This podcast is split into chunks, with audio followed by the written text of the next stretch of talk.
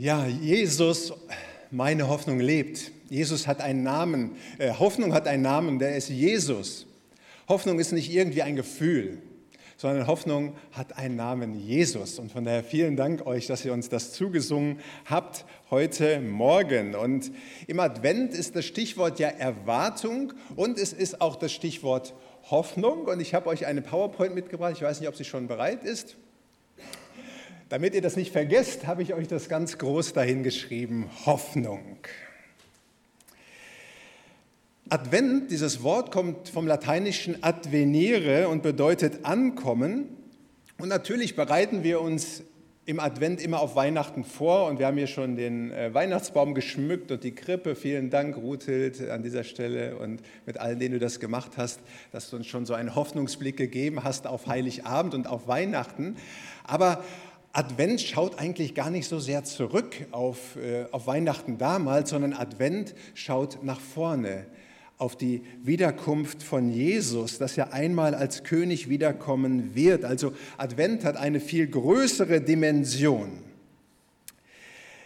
Der Wochenspruch von letzter Woche lautete, Seht auf und erhebt eure Häupter, weil sich eure Erlösung naht. Das ist der Hoffnungsblick von Menschen, die mit Jesus leben. Aufsehen, weil Jesus eines Tages wiederkommen wird. Und da das noch aussteht, hat das immer mit Erwartung zu tun und natürlich dann auch mit Hoffnung. Und ich möchte uns den gesamten Predigtext lesen aus Lukas 21, die Verse 25 bis 28. Und ich habe hier allerdings nur dann den Wochenspruch stehen. Da sagt Jesus, und es werden Zeichen geschehen an Sonne und Mond und Sternen, und auf Erden wird den Völkern bange sein. Und die werden verzagen vor dem Brausen und Wogen des Meeres. Und die Menschen werden vergehen vor Furcht und in Erwartung der Dinge, die kommen sollen über die ganze Erde.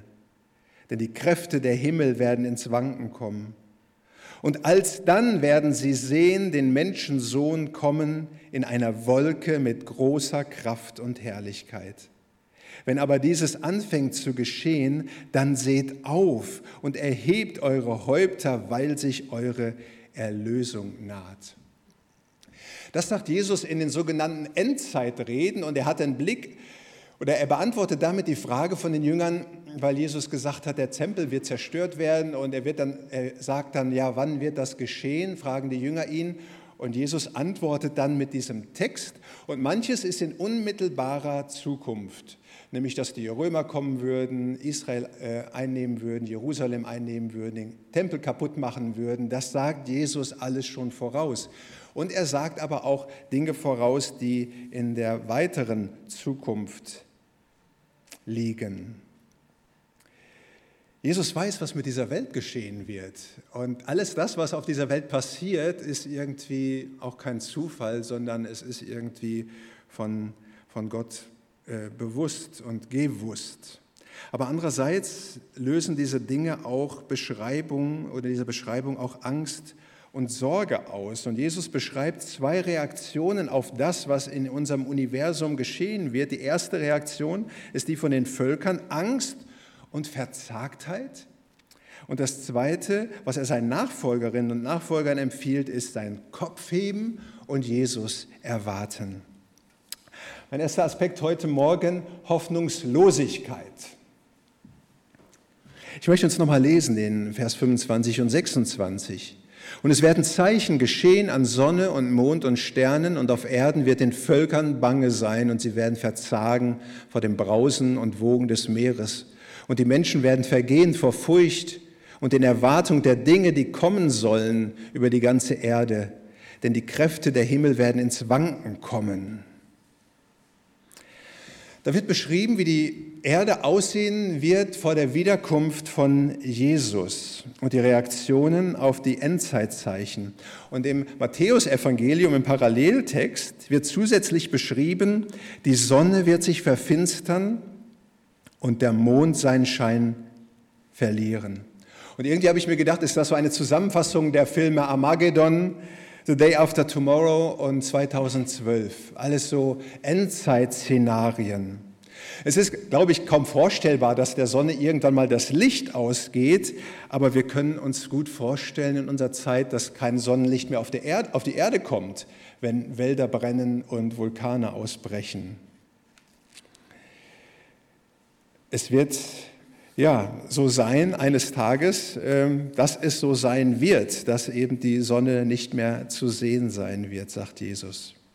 Und auch das Brausen und Wogen des Meeres ist für uns nicht unvorstellbar mehr, für die Menschen damals schon. Aber heute wissen wir um Tsunamis, die ganze Inseln platt machen können. Wir wissen um äh, den Anstieg des Meeresspiegels und auch die Völkerwelt, das Völkermeer, das in Bewegung ist, weil viele Menschen umherziehen und wegen Krieg und Dürre fliehen müssen. Und die Himmelskräfte kommen ins Wanken. Kosmische Unordnung wird da sein, vielleicht durch Meteoriteneinschläge. Man forscht ja, wie man das vielleicht verhindern kann mit irgendwelchen Bomben, die man dann da platziert. Durch magnetische Stürme auf der Sonne oder auch durch die Verschiebung der tektonischen Platten. Angst und Bange wird den Völkern sein, sagt Jesus ganz realistisch. Und wenn wir den Fernseher anschalten, dann kann einem auch Angst und Bange werden. Wir leben jetzt schon im zweiten Corona-Winter. Über 100.000 Menschen sind an oder mit Corona gestorben. Und da ist die Variante Omikron und man muss kein Prophet sein, um zu wissen, dass es auch die Variante Pi, Rho und Omega geben wird. Das Thema Umwelt macht uns zu schaffen, Klimaerwärmung, Klimakatastrophen. Und ich kann verstehen, dass es Jugendlichen die Kehle zuschnürt, wenn sie daran denken, an unsere Welt und wie sie so langsam den Bach runtergeht. Die Süddeutsche Zeitung hat einen Klimamonitor installiert auf einer Website und da tickt die Uhr rückwärts bis dahin, wo das 1,5 äh, Grad Klimaziel erreicht sein muss. Das ist in siebeneinhalb Jahren. Und was, wenn nicht? Und dann die Kriege und Konflikte auf dem ganzen Globus, Bürgerkrieg in Syrien, Gewalt in Kolumbien und Venezuela, Afghanistan, Iran, Ukraine. So viele Menschen auf der Flucht wie noch nie, 82 Millionen, bestimmt noch mehr, so viel wie wir in Deutschland Einwohner haben. Und das ist alles sehr beängstigend. Angst und Bange. Haben wir eine Zukunft.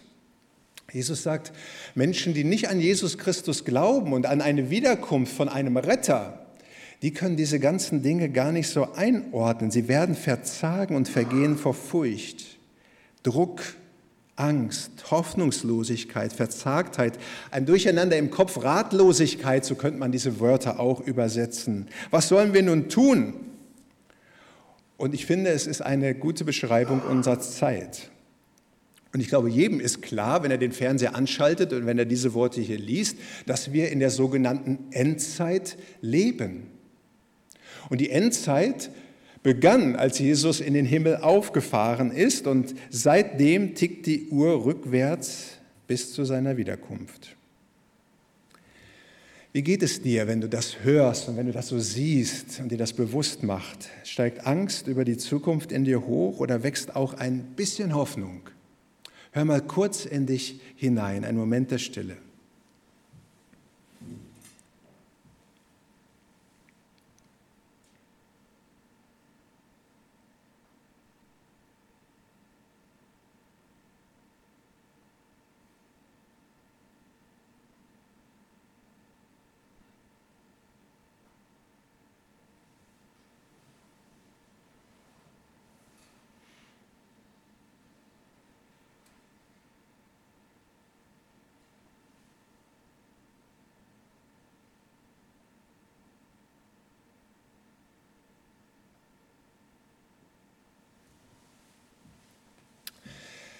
Nachfolgerinnen und Nachfolger von Jesus erwarten nicht das Ende durch eine Klimakatastrophe oder einen Atomkrieg oder einen Meteoriteneinschlag. Sie erwarten, dass Jesus wiederkommt.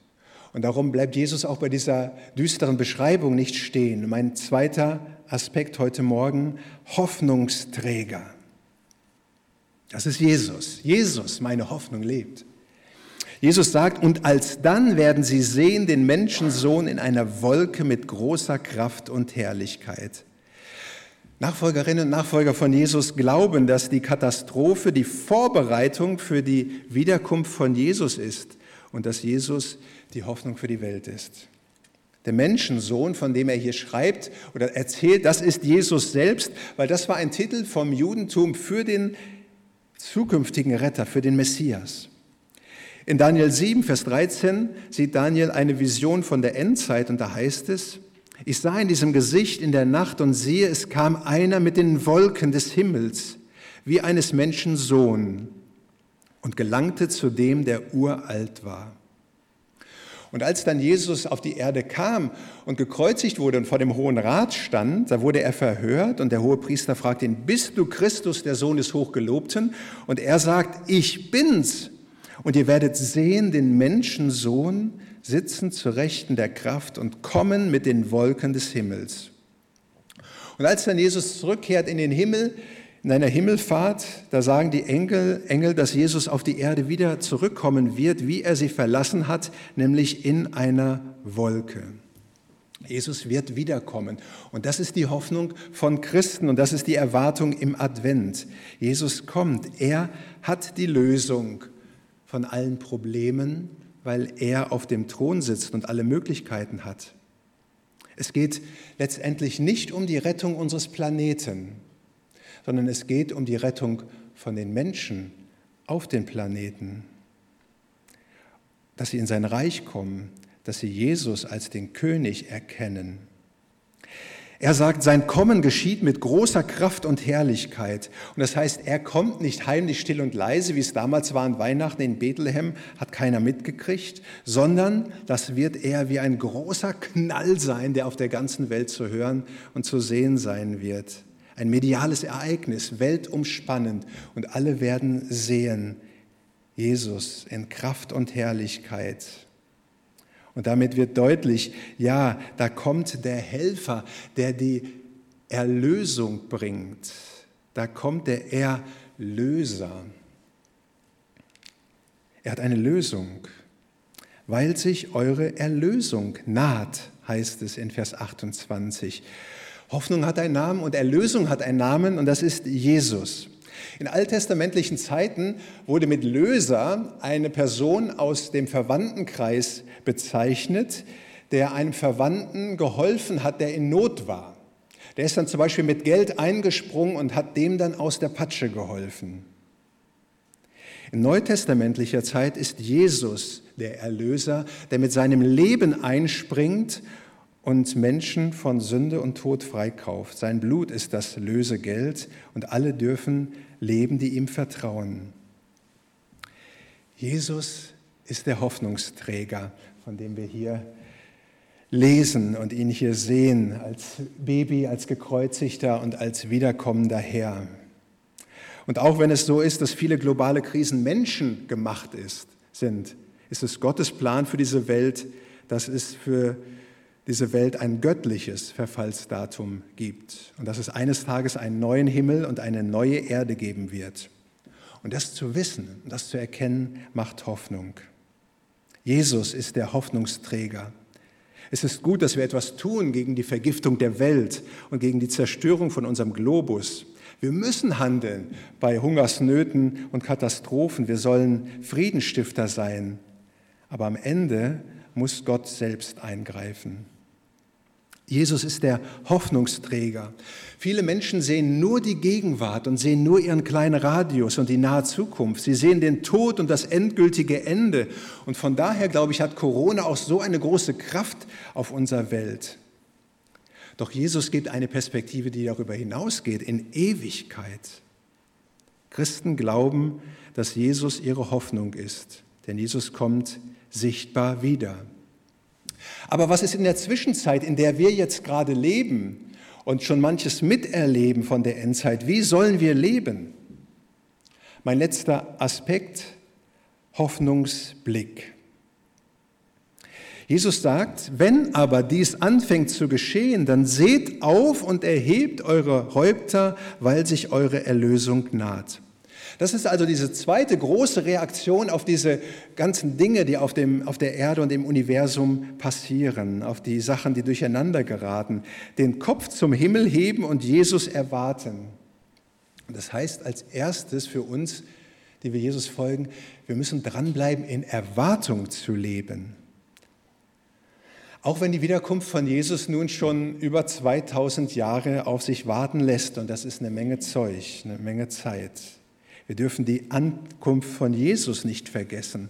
Es ist ja wie ein Besuch, der sich schon angekündigt hat und die Familie, wo der Besuch kommen soll, die macht schon mal, die deckt den Kaffeetisch und äh, setzt den Kaffee auf und deckt den Tisch und stellt den Kuchen auf den Tisch und zündet die Kerze an in Erwartung, dass der Besuch tatsächlich kommt. Christen erwarten und ersehnen die Ankunft von Jesus und erwarten von ihm die Lösung, die Erlösung. Weil unsere Hoffnung in der Zwischenzeit sollten wir nicht auf kluge Politiker setzen, auch wenn wir für sie beten sollten und wahrscheinlich machen wir das gleich auch im Fürbitteteil. Unsere Hoffnung sollen wir nicht setzen auf Pharmaunternehmen, auch wenn sie ein Segen sind. Unsere Hoffnung sollten wir nicht setzen auf das Erreichen des 1,5 Grad Klimazieles, auch wenn wir da alle mitmachen müssen beim Umweltschutz.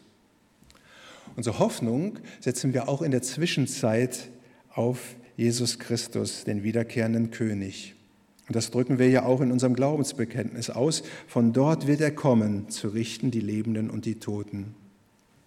Und diese Erwartungshaltung wird Auswirkungen auf dein Leben haben.